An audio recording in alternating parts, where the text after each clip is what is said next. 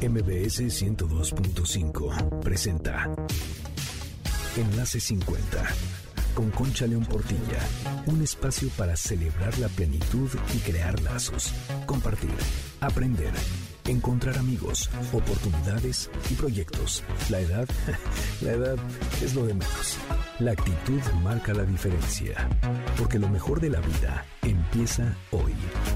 Enlace 50. Paloma negra, paloma negra, ¿dónde, dónde estará? De vez en cuando hay que hacer una pausa, contemplarse a sí mismo sin la fruición cotidiana, examinar el pasado rubro por rubro, etapa por etapa baldosa por baldosa, y no llorarse las mentiras, sino cantarse las verdades. Bienvenidos a Enlace 50. Esta frase con la que iniciamos es de Mario Benedetti. Soy Concha León Portilla y estoy muy agradecida de que nos sintonicen, de que sean parte de nuestra comunidad. Te recuerdo el WhatsApp del programa 55 23 25 41 61. Entonces hay que hacer pausas, hay que volver a encontrar y dirigir nuestro mapa de la vida. Hay que saber hacia dónde queremos ir y para eso hablar de vidas que inspiran es muy importante. Hay vidas que inspiran, de veras, y que vale la pena conocerlas y contarlas porque contagian entusiasmo. Eduardo Matos Moctezuma vive una de ellas. Acaba de celebrar sus 80 años rodeado de afecto, entre homenajes, reconocimientos, fiestas, conferencias en México y en el mundo. Mucho virtual, por supuesto, por la situación que estamos viviendo. Su pasión, la arqueología, lo impulsa a trabajar todos los días. Eduardo Matos Moctezuma es arqueólogo, antropólogo, poeta, escritor y es reconocido por su trabajo en el proyecto del Templo Mayor, del que se encargó desde un inicio. No sé si te acuerdas que el 21 de febrero de 1978 los trabajadores de la Compañía de Luz y Fuerza encontraron de casualidad el bajorrelieve de la diosa Coyolxauqui y de ahí nació y surgió este enorme magno proyecto que nos llena de orgullo y que nos conecta directamente con nuestras raíces, con nuestro pasado. Bueno, pues yo conocí a Eduardo Matos Moctezuma precisamente en el Templo Mayor hace 40 años. Mi tío Miguel León Portilla nos encargó hacer un video que iban a conducir ellos dos y que terminó siendo histórico porque los hallazgos quedaban grabados al momento de salir a la luz. También fue famoso por el contenido y por supuesto por sus protagonistas. No se imaginan qué experiencia. El video dio la vuelta al mundo literal y fue algo que nos marcó para siempre a los que en él colaboramos, que por cierto teníamos menos de 25 años. Lo produjimos en lo que entonces era Telerrey. Telerrey es la empresa de la familia Vargas que antecedió a MBS. De veras es impresionante, el tiempo vuela y trae muchas emociones, mucha historia y muchos recuerdos imborrables. Por eso hoy es un gusto enorme para mí recibir a Eduardo Matos Moctezuma en Enlace 50 y conversar con él sobre su vida y su trayectoria. Quédate aquí con nosotros, vas a disfrutar la plática. Bueno, y como siempre, antes de irnos al corte, te voy a presentar nuestro tip de tecnología de la mejor red de Telcel. Mira, es de WhatsApp. Cuando quieres decir muchas cosas en un WhatsApp y no te da la vida o las ganas para escribir el mensaje, mejor grábalo, te lo recomiendo. Ahí te va cómo. Abres tu aplicación de WhatsApp en el celular, escoges el contacto a quien le quieres mandar el mensaje y vas a ver un micrófono. Entonces lo mantienes presionado y grabas todo lo que le quieres decir. Automáticamente se mandará tu contacto, pero ojo, si dejas de presionar el micrófono, paras de grabar. No vayas a creer que le mandaste todo y luego queda la mitad. Si te responden con otro mensaje de voz, lo reproduces con el triangulito acostado que aparece en el mensaje. ¿Ves? Esto es muy práctico y es otra forma de mantenerte cerca de los que más quieres. Si quieres ver paso a paso cómo mandar mensajes de voz por WhatsApp, entra a reconectadostelcel.com al apartado de tutoriales y descubres ahí este y otros videos para el uso de las aplicaciones, porque Telcel está comprometido en reducir la brecha digital. Y cómo nos ha servido todo eso en esta época de pandemia en la que de veras ha sido nuestra mejor conexión. Bueno, quédate aquí con nosotros. Soy Concha León Portilla. Regresamos muy pronto con Eduardo Matos Moctezuma. Enlace 50. Enlace 50. Deja que salga la luna, deja que se meta el sol. Ya de regreso contigo este sábado 11 de septiembre y te voy a presentar una breve semblanza de nuestro invitado Eduardo Matos Moctezuma para que lo conozcas mejor.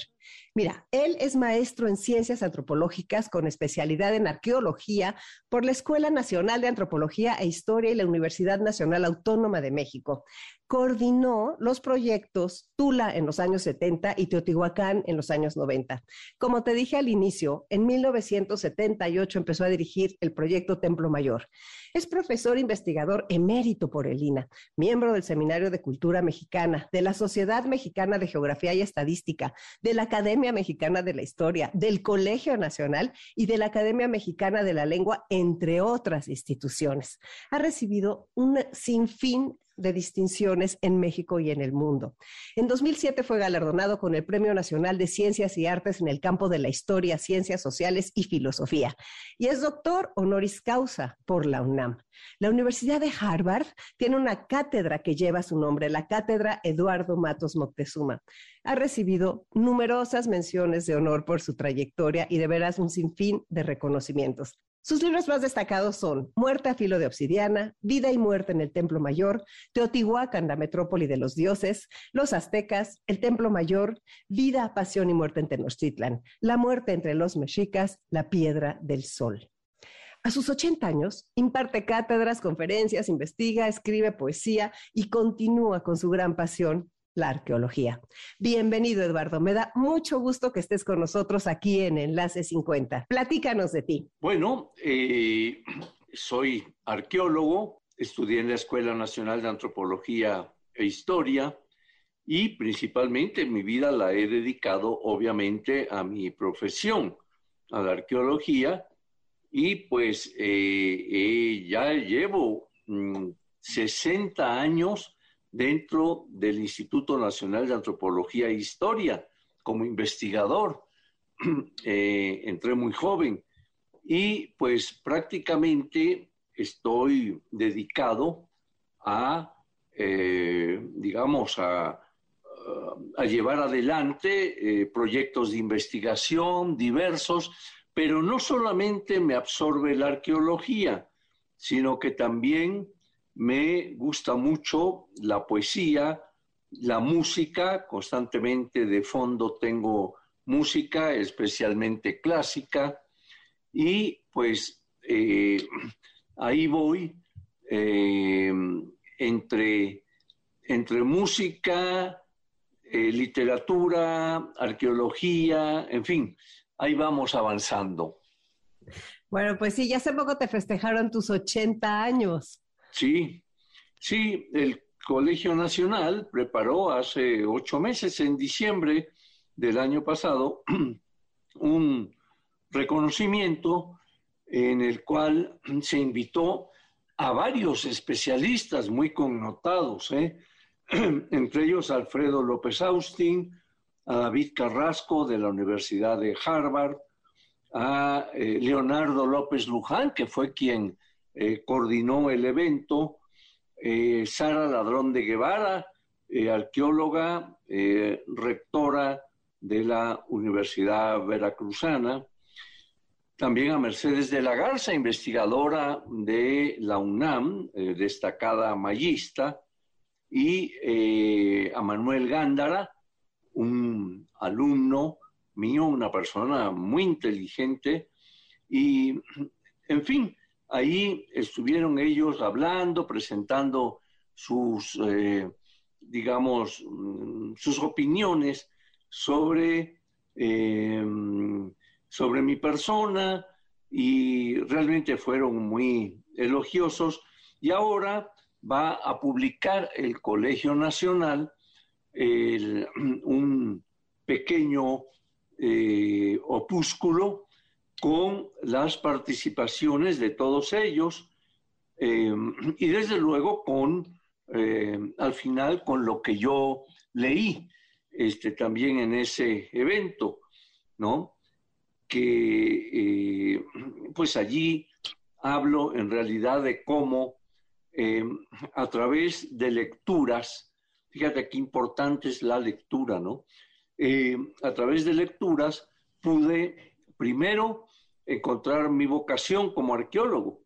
Yo le, eh, una, eh, un amigo me prestó un libro, Dioses, tumbas y sabios, de Seram, y eh, que trataba de varias culturas antiguas. La que me fascinó fue Egipto. Egipto fue, digamos, el camino por el cual entré a la arqueología, ¿no? Y también eso fue en cuanto a mi vocación, pero otro libro que me regaló una novia en la escuela de antropología también abrió el camino a mi interior y es el del poeta Rainer María Rilke, un eh, poeta checo realmente para mí maravilloso. Eh, y ese libro era Cartas a un joven poeta. Entonces, ambas lecturas, pues como ves, fueron fundamentales para mí y pues gracias a ellas pude, eh, pues, eh, por un lado, adentrarme. Eh, ya, aparte de Egipto, pues claro, ya en la escuela de antropología tomé interés en el mundo prehispánico mexicano y pues ya me, me aventuré por ese camino, ¿verdad? Y en el otro caso, pues eh, yo siempre desde joven, muy joven, había manifestado que lo que valía era el interior de uno, lo que había en el interior, y no las cosas eh, fatuas que puede haber alrededor, en fin, por las que muchas personas se inclinan, ¿no? Entonces, eh, el libro de Rilke en ese aspecto vi cuando lo leí, yo tendría 18 años, eh, vi, digamos, cómo había una serie de similitudes en lo que yo venía pensando desde los 15 años, ¿verdad? Y eh, con, la, con la poesía de Rilke y sobre todo con este libro de cartas a un joven poeta, que en realidad es un libro eh, pleno de filosofía, diría yo, de filosofía de la vida, ¿no?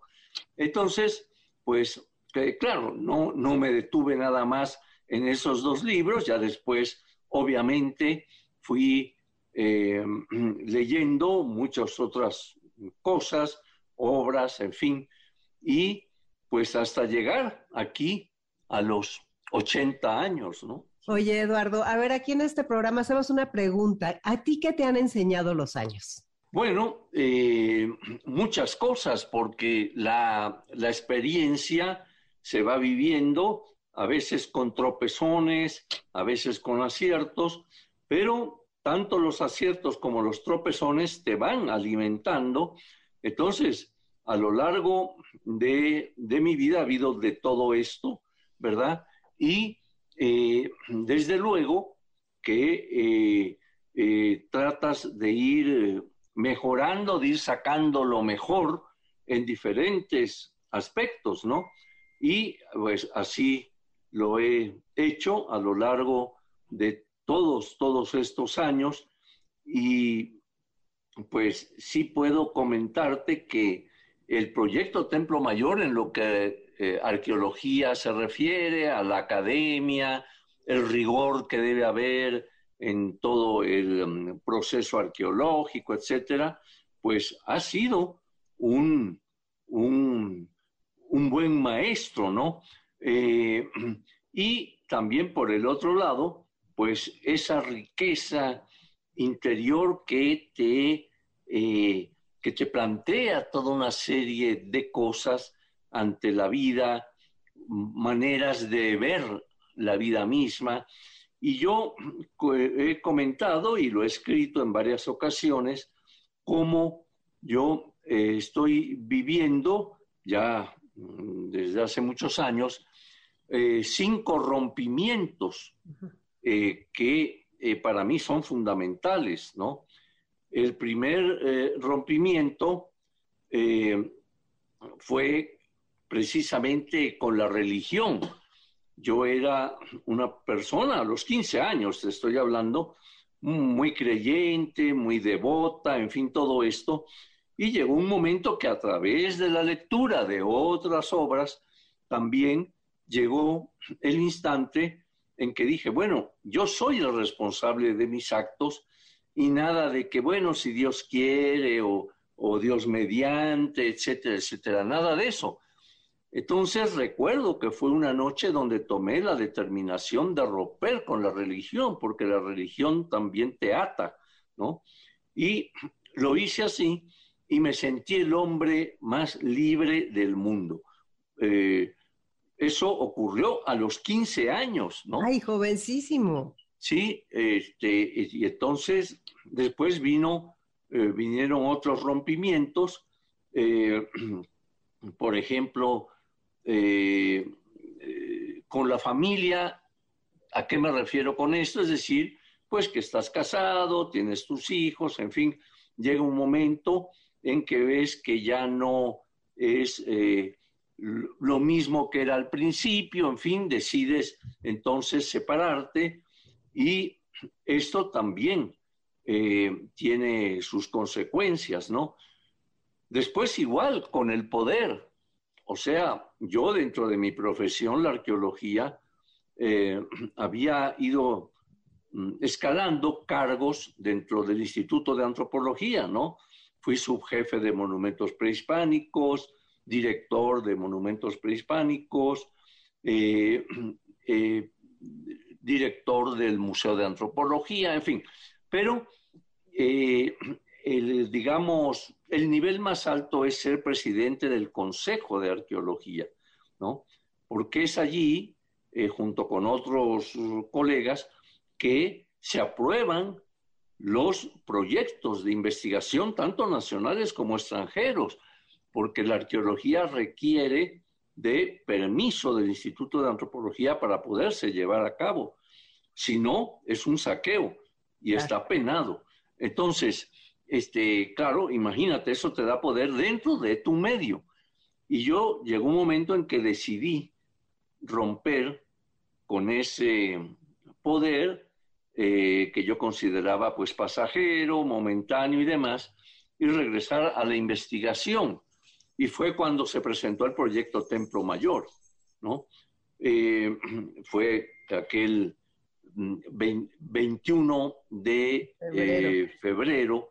De 1978, cuando obreros de la Compañía de Luz y Fuerza del Centro encontraron casualmente la monumental escultura de Coyolchauqui. Entonces, pues, eh, don Gastón García Cantú, que era el director de Lina, me asignó para que yo fuera el responsable del proyecto. Proyecto que ya lleva 43 años. 43. Tenías 38, no eras muy joven. Por ahí andabas. Sí, 37, 38 años cuando lo asumí.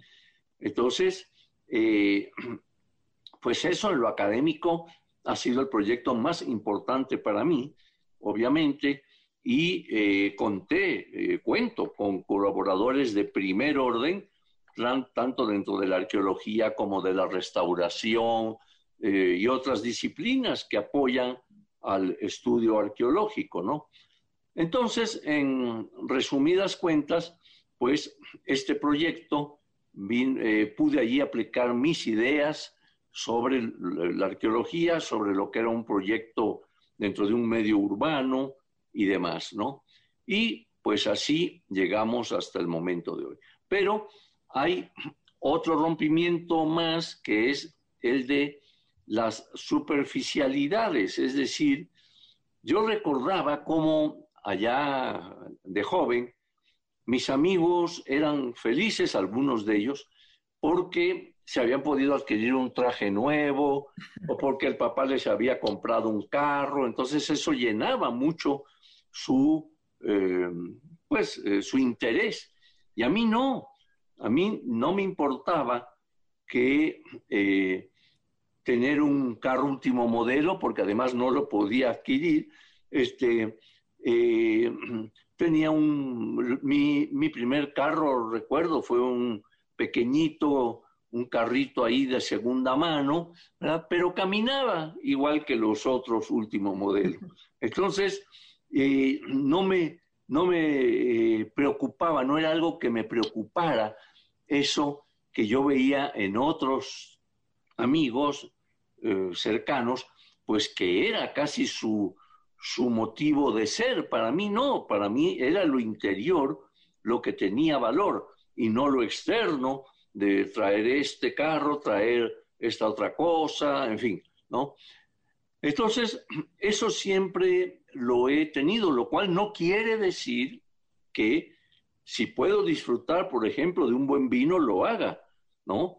O si puedo eh, tener una casa mejor, pues la, la tenga, o sea, pero no es el fin, eh, diríamos, último, ¿verdad? No, es que tengo que tener, no, no. Sí, sí, se da magnífico y lo disfrutas y todo, ¿no? Y el último rompimiento, pues es con, con la muerte. Claro, no se ha dado, por lo menos hasta ahorita. Entonces, este, eso es eh, el enfrentamiento que no puedes eludir, que ningún humano, ni animal, ni planta puede eludir. ¿no? La muerte va a estar ahí y yo, además, con mi rompimiento con la religión, eh, yo enfrento esa, esa realidad, ¿verdad? Eh, sin aspectos, además de que, bueno, voy a morir, pero voy a ir a gozar al cielo porque me porté muy bien. No, para mí eso pues no, no existe. Son formas en que el, hombre, el humano, eh, ha buscado el querer perpetuarse, ¿no? Ah, bueno, voy a morir, sí, ah, pero viene después tal cosa, yo no creo en nada de eso. Y eh, lo que haces eh, mientras vives es lo que va a contar, ¿no? Entonces, pues así es como yo he eh, visto, mm, digamos, de cómo en un momento dado se enfrenta a la muerte, ¿no? Y ya he tenido avisos uh, fuertes, ¿eh? Hace tres meses me dio un infarto agudo al miocardio. ¿De veras? Entonces, eh, del cual la libré, médicos muy buenos, muy competentes, y este, y ahora estoy bien, estoy dando mis conferencias por estas vías modernas, este, tengo reuniones con ah, las academias a las que pertenezco, em, escribo mm, mucho porque pues esas conferencias me llevan a tener que, eh, que preparar, ¿no? Mis intervenciones, en fin. Entonces, em, hago ejercicio, ahora ya bajo eh, las indicaciones del médico para fortalecer, eh, en fin, el corazón mismo, en fin. Entonces, pero pues ahí voy hasta el momento, ¿no? Oye, ¿y cómo, cómo te sentiste con este rompimiento, con el infarto, con tu rompimiento con la muerte? Eh, para nada decir, mm, me dio, um, no, no sentí ningún dolor del brazo, que dice eh, ni insuficiencia respiratoria, nada, ni me desmayé, sino sentí nada más una cierta molestia, diríamos, ligera hasta eso, en el pecho, y, este, y nos fuimos de inmediato, mi esposo y yo, al hospital, y allí este, de inmediato me sacaron un electro. La doctora que me lo sacó eh, le, le, dice a otra, viene infartado. Pero yo no me preocupé, o sea, yo dije, bueno, pues que le hablen a mi médico y pues él ya se encargará de eh, que salgamos adelante, ¿no? Pero estabas tranquilo, estabas en paz. Sí, no, total, totalmente. ¿eh? Pues qué bien, qué bien. Entonces son todos esos rompimientos. Me gustaría, platícanos de Matos el maestro, porque has dado clases. ¿Qué te ha dejado todo ese magisterio? Bueno, yo eh, empecé muy joven a dar clases en la escuela de antropología, eh, principalmente, eh, y allí di clases, no sé, por 30, 40 años, una cosa así. Tengo muchos eh, alumnos, se formaron conmigo y con otros maestros, obviamente, ¿verdad? Este, eh, y pues, ¿qué más puedo decir? Pues es la, la docencia es una manera de poder transmitir tu conocimiento a otras personas, sobre todo jóvenes que se están empezando a formar, ¿no? Entonces, la Escuela de Antropología fue mi principal lugar de, dar clases, pero ya luego también tuve, me invitaban a dar cursos, por ejemplo, en España, inclusive en París, eh, en fin, eh, estuve dando clases en la Universidad de Colorado, eh, en muchos sitios, ¿no? Y este, pero ya llega un momento en que prefieres mejor dar conferencias. Las conferencias igualmente pues eh, van a llegar a un público amplio este, y más por estos medios actuales, ¿no? El otro día, hará tres semanas, eh, coordiné una, eh, un ciclo de una semana para el Colegio Nacional sobre los aportes de la arqueología para el conocimiento del pueblo mexica. Y entonces allí, bueno, yo abrí la primera conferencia un lunes y después siguieron todos mis colaboradores, ¿verdad?, en el Templo Mayor. Y eh, pues lo que ahora haces eh, sentado cómodamente en tu casa con un cafecito, ¿verdad? Este, eh, en lugar de tener que salir, preocuparte porque no hay estacionamiento, que el carro va echando eh, smog, en fin. No, todo eso se ha solucionado y lo más sorprendente es que 38 eh, mil personas han ido viendo todo el ciclo. Qué barbaridad. parece que van aumentando. O sea, eso jamás lo logré en una eh, cátedra, en la, por ejemplo, en la Escuela de Antropología, que eran salones pequeños con 25 alumnos y demás, ¿no? Y ahora se llega a un público sorprendente, ¿no? Es exponencial, sí, es, es una maravilla realmente eso que se puede. Permíteme un momento, querido Eduardo, vamos a un corte y regresamos. Soy Concha León Portilla, quédate en Enlace 50. No sé que no hay en el mundo amor como el que me da, y sé que no... Enlace 50 Enlace 50. Me gusta estar contigo así, cerca de ti, y hablar de amor. Estoy aquí contigo de regreso este sábado 11 de septiembre y vamos a continuar nuestra conversación con Eduardo Matos Moctezuma, el arqueólogo mexicano más reconocido a nivel internacional y por supuesto en México. Eduardo, la Universidad de Harvard tiene una cátedra con tu nombre. Platícanos. Bueno, sí, esta esta cátedra se instauró en 2016. Eh, estábamos en Harvard en una reunión y allí el DIN, o no sé cómo se llama, de, eh, dio a conocer, eh, era el, el, responsable de Latin American Studies. Este, y entonces él, en en la reunión, llegó en un momento dado y anunció, señores, el, Consejo acaba de aprobar que se crea la, eh, la, Eduardo Matos Moctezuma Lecture Series. Yo no hablo mucho inglés en realidad, pero bueno, este, y, eh, y a partir de ahí empezamos. ¿Cuál era la idea? Era eh, dar una conferencia al año en, México y otra en Harvard, ¿no? Eh, en, el mismo año.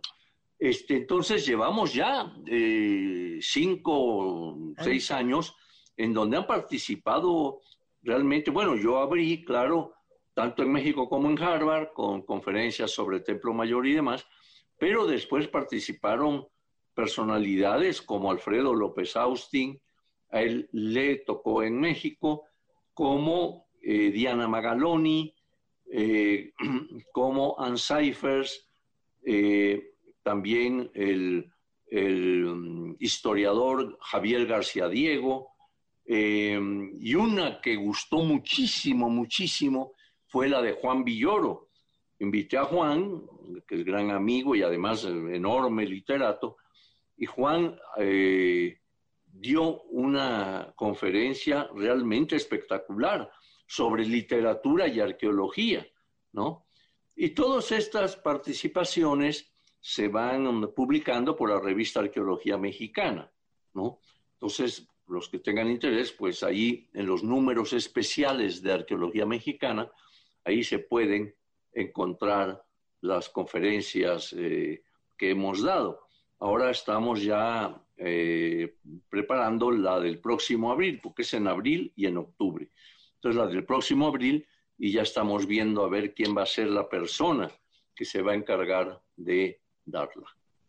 Oye, pero bueno, y entonces tú te mantienes ocupado todo el santo día, por lo que oigo.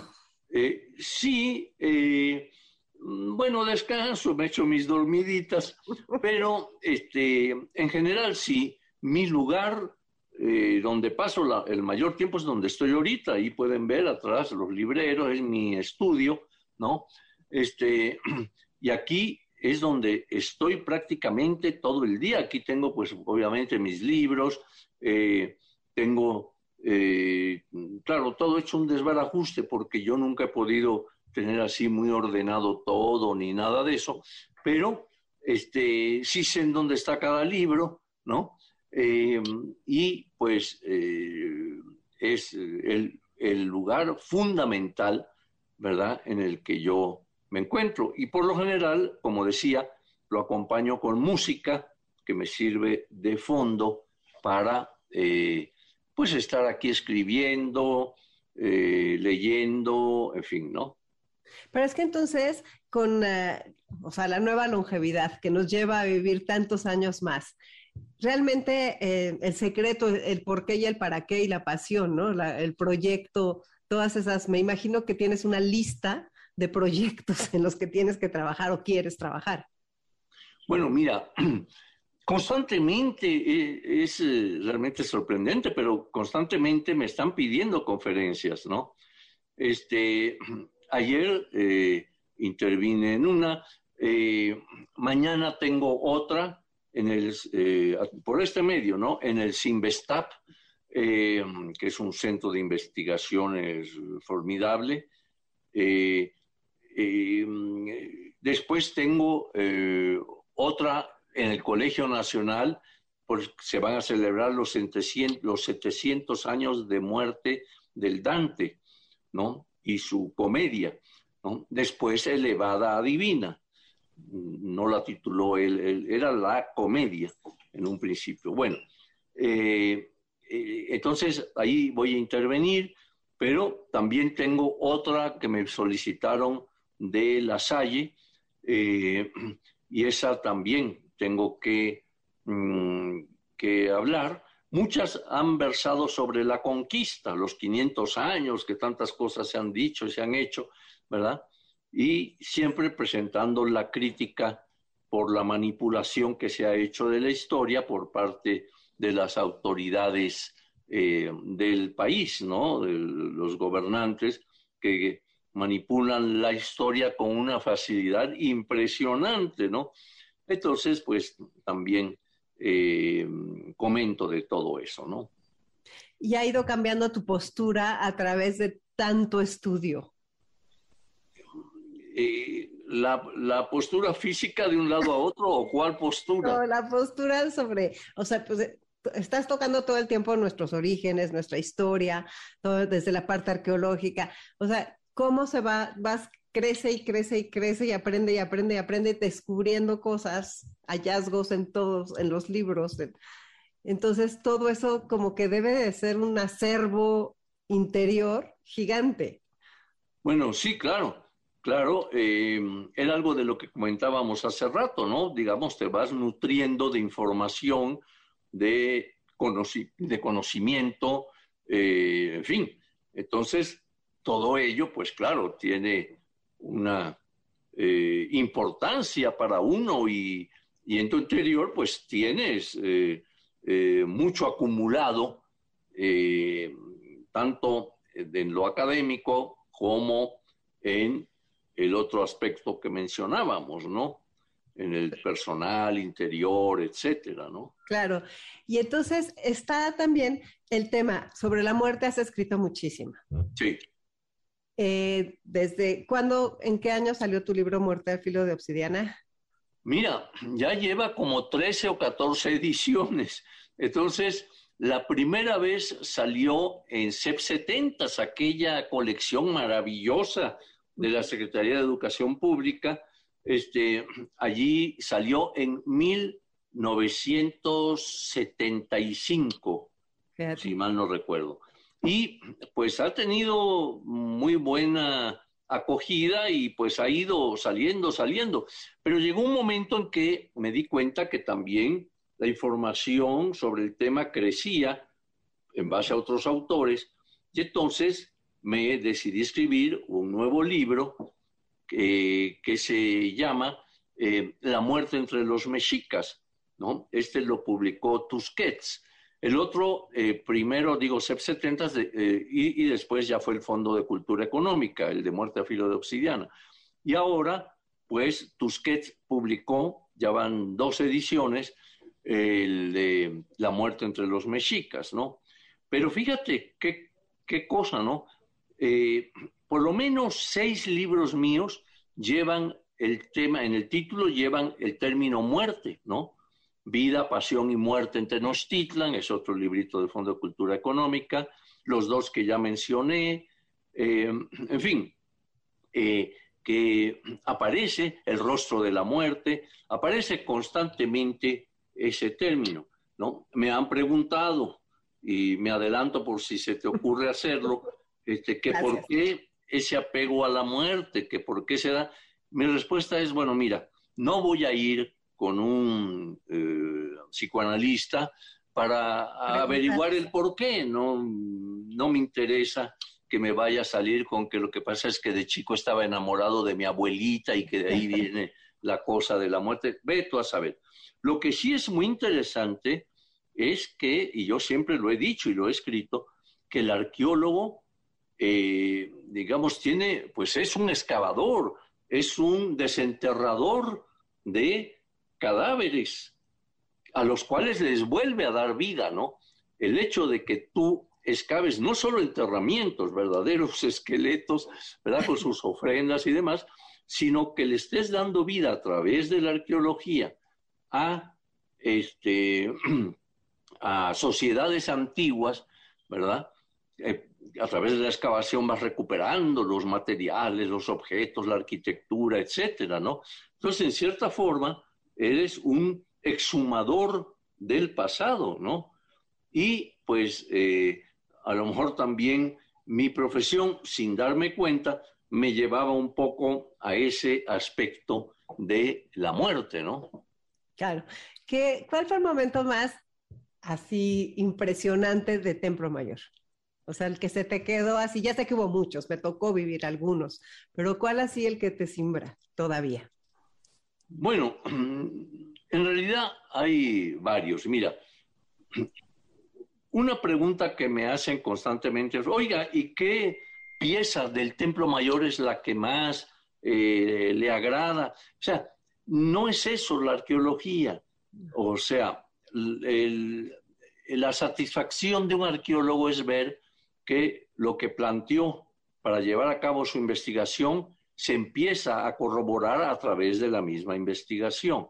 ¿no? Y yo siempre he dicho, eh, la misma importancia tiene un objeto, una puntita de flecha de este tamaño, que una escultura monumental o un edificio, ¿no? todo va a depender del dato que te está aportando. Entonces siempre lo ves desde otra perspectiva, este, no del objeto bonito. Si salen objetos bonitos, bienvenidos, no hay problema, pero no se trata de eso, ¿no? sino de conocer los procesos de desarrollo de los pueblos que estás investigando. ¿no? Entonces, en Templo Mayor, bueno, este, claro que no deja uno de tener emoción eh, cuando precisamente estás encontrando, por ejemplo, una ofrenda muy rica con diversos materiales y demás, ¿no? Entonces, desde esa perspectiva, pues, eh, recuerdo muy, muy bien eh, una ofrenda, la cámara 3, al, mm, al norte del Templo Mayor, que empezamos a, excavarla y en el piso, estaba el piso de estuco, había una rueda circular, ¿verdad? Eh, un círculo de piedra que tapaba algo. Entonces, primero, claro, no hay que precipitarse, la precipitación no va con la arqueología. Tienes primero que hacer el dibujo, tomar las fotografías, ¿verdad? Y ya después destapar, abrir. Y yo me acuerdo cuando destapamos aquello que la mirada se me fue porque adentro era eh, una caja de ofrenda con eh, ollas policromadas de unos 40 centímetros de alto, con efigies de la diosa de la agricultura, etcétera. O sea, eh, era impactante ver aquellos objetos allí reunidos, ¿no? Por ejemplo. Claro, sí, era, era, había, hubo momentos muy emotivos, me imagino que, que los viviste y durante muchos años, además, porque ¿cuánto tiempo duró esa excavación? Bueno, todo el trabajo de Templo Mayor. Bueno, te comentaba que llevamos 43 años. O sea, siguen.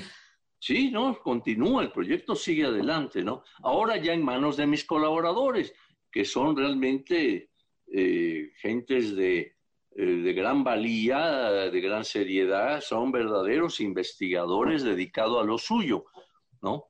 Y entonces, pues, eh, con ellos, pues, o a través de ellos, sigo presente en las excavaciones. Pues qué bien, pues qué, qué vida tan bien vivida y tan intensa y tan llena de cosas que, que, has logrado. De veras, te han felicitado muchísimo. Nada más me gustaría que cerráramos con algún mensaje que les quieras dar a las personas que nos escuchan para, pues, sobre la vida y sobre la poesía o sobre todo, todo el ser humano que eres tú y cómo continuar nosotros. Bueno, eh, no soy nadie para andar aconsejando a otros, pero simplemente que vivan eh, los, lo que ellos quieren vivir. Mira, eh, eh, voy a terminar con una anécdota. Resulta que cuando yo iba en la preparatoria, no, no sabía qué iba yo a estudiar. Eran los años 57, 58 no sabía qué iba a estudiar, yo estaba angustiado porque ya iba a entrar a la universidad y no sabía a qué carrera, mis papás igual, hasta que ese amigo me prestó aquel libro de dioses, tumbas y sabios. Lo leí y dije, ya, arqueología, ¿no? Entonces voy con mis papás y les digo, queridos padres, ya decidí lo que voy a estudiar. ¿Qué hijo? Médico, abogado, ingeniero, químico. No, no, no, arqueólogo. Entonces hubo un silencio espantoso. Este, y las mamás, siempre queriendo ser comprensivas, agarran y me dice, oye, ah, no, no, está muy bien, eh, si quieres estudiar eso, pero em, dices que las clases en esa escuela son en la tarde, nada más, sí. ¿Y no sería bueno que las mañanas llevaras cursos en la escuela bancaria y comercial? Me estaba dando a entender que me iba a morir de hambre. Definitivamente. Entonces, este, fui con mi amigo, el que me había prestado el libro, y le dije, oye, me están dando a entender que me voy a morir de hambre. Y su respuesta fue maravillosa. ¿Qué te dijo? Agarró y me dijo, mira, a lo mejor sí te mueres de hambre, pero te vas a morir muy contento porque hiciste lo que tú quisiste. Ahora, eh, yo eh, me ha tocado a lo largo de mi vida muchos jóvenes las jovencitas que llegan y me plantean, oiga, profesor, este, fíjese que yo quisiera estudiar arqueología, pero dicen mis papás que me voy a morir de hambre. Entonces les cuento esto y digo, pues mira, te vas a morir a lo mejor, aunque mírame a mí, no estoy muerto, pero, este, pero haz en la vida lo que tú crees que es lo adecuado, ¿no? Y no lo que quieran ellos que tú seas. Entonces, el único mensaje que yo podría dar es un mensaje que yo viví y es que he sido feliz a partir de, eh, de lograr, eh, digamos, lo que yo me establecí desde jovencito, ¿verdad? Sin que me hubieran eh, presionado y, ni, ni, tuve que buscar alguna carrera que porque era más productiva económicamente. Sí, pero serás infeliz toda tu vida porque tú querías hacer otra cosa con eso. Con ese, con ese excelente mensaje nos quedamos, Eduardo. Pues muchas gracias por tu tiempo y por haber estado aquí con nosotros y por todas las cosas que nos contaste. Te mando un abrazo. A ti, muchas gracias y pues aquí estamos presentes. ¿eh? Sin duda, la vida de Eduardo Matos Moctezuma es una vida que inspira. Quédate aquí con nosotros, tenemos más para ti regresando del corte. Soy Concha León Portilla en Enlace 50. Enlace 50. Enlace 50. Lo supe desde el día en que yo te conocí. Estoy aquí de regreso contigo y fíjate que te voy a leer un poquito de Rilke, del libro de cartas a un joven poeta que tanto le gusta a Eduardo Matos Moctezuma. Esta frase dice así, amar es más bien una oportunidad un motivo sublime que se ofrece a cada individuo para madurar y llegar a ser algo en sí mismo, para volverse mundo, todo un mundo por amor a otro. Qué belleza. Yo te recomiendo que leas ese libro completo, Cartas a un joven poeta. Y ahora vamos a hablar de tu salud. ¿Vives o trabajas por San Ángel? Si es así, tenemos una muy buena noticia para ti. La experiencia biomédica crece para tu comodidad y por eso nos mudamos de Rafael Checa, Avenida de la Paz 40 en San Ángel. Biomédica abre sus puertas con una sucursal a 30 metros de la ubicación anterior. Porque tú eres lo más importante, Biomédica La Paz 40 ahora cuenta con áreas más grandes y cómodas, como por ejemplo BioKids, que es el servicio de niños, sala de curvas, entre otras, siempre manteniendo la calidad y el prestigio que los distingue. Biomédica La Paz 40 te ofrece descuentos hasta del 40% en estudios de laboratorio nacionales. Por ejemplo, un perfil tiroideo con la promoción, en vez de pagar 1,845, ahora te va a costar 1,295. Uno de marcadores de hepatitis regularmente pagas 4,465. En promoción vas a pagar 2,697. Estos son solo unos ejemplos de muchos estudios que podrás encontrar con grandes descuentos. También cuenta con 25% de descuento en estudios de imagenología al pagar en esta sucursal. Pero recuerda, estos estudios solo se realizan en Montes Urales 780, Lomas de Chapultepec y con previa cita. La nueva sucursal de Biomédica La Paz 40 se encuentra en Avenida La Paz 40, San Ángel, y cuenta con la calidez, la calidad y el profesionalismo, que son los valores que distinguen a Biomédica desde hace más de 28 años. Cuida tu salud. Recuerda que prevenir es vivir y que cualquier padecimiento detectado a tiempo tiene un mejor pronóstico. Ya no hay pretextos. Vivir sanos está a nuestro alcance. No se deben ignorar las recomendaciones de nuestro médico. Estar informados y educados es por nuestro bien y el de las personas que queremos. Ve a Biomédica La Paz 40 en San Ángel a realizarte análisis clínicos de laboratorio. Haz tu cita en el 55 55 40 91 80. Aprovecha este mes de promociones en Biomédica La Paz 40 San Ángel. No es acumulable con otras promociones, consulta indicaciones y aplican restricciones. Biomédica, ahora más cerca de ti. Consulta previamente a tu médico. Responsable, sucursal matriz, cédula profesional 37177779, UANL, responsable La Paz, San Ángel, permiso de publicidad 2133-00201A0972. Biomédica, tu salud, nuestra pasión. ¿Y a ti qué te apasiona? Bueno, pues el aprendizaje de por vida es lo que nos sigue apasionando aquí en Enlace 50. Gracias al equipo que hace posible nuestro programa, Patti, Carlos, Beto, y los dejo con Dominique Peralta en Amores de Garra. Pero antes, como siempre, les tengo un texto precioso de parte de Telcel, la mejor red. Si quieres que te lo mande, ponme un WhatsApp al 55 23 25 41 61. Este texto tiene que ver con el abrazo y dice así: Un abrazo un abrazo que te asalte la espalda y te quiebre los miedos. Que tenga la magia de romper la soledad en partículas tan chiquitas que ya no puedas ni siquiera ver lo que quedó en el piso. Un abrazo que te haga vibrar del asombro y te devuelva de golpe a la vida. Milésimas de segundos donde entiendes que la eternidad nada tiene que ver con cuánto dure un momento, sino con la plenitud con la que lo estás viviendo. Un abrazo, una mirada y un beso en los ojos. Un abrazo que se haga cueva en otro cuerpo, que te proteja de tu respiración cuando de tanto cansancio se transforma en viento. Un abrazo fuerte, pesado, con ganas, que te levante en el aire y que te sirva como recuerdo cada vez que necesites un lugar a donde ir a descansar. Eso, un recuerdo más que un recuerdo, un latido. Un abrazo que destruya todas las mentiras anteriores, todos los versos confundidos con poesías y que le quite por un rato a las rosas las espinas. No importa cuánto dure, que sea el del encuentro, que sea incluso el de la despedida, que sea cierto, no importa si es el primero, el del medio o el último. No tengo pretensiones. Solo te pido un abrazo que me abre el alma como un mapa, que me mires y no me hables, que me toques y me leas, y entonces tenga la certeza que ese abrazo fue y será solamente mío. Un abrazo, pero no cualquiera. Ese abrazo, ese abrazo. Este texto precioso es de Lorena Pronsky y te recuerdo que si quieres que te lo envíe 55 23 25 41 61. Soy Concha León Portilla, nos escuchamos el próximo sábado 18 de septiembre y te dejo un abrazo. Ese abrazo, pero no cualquiera.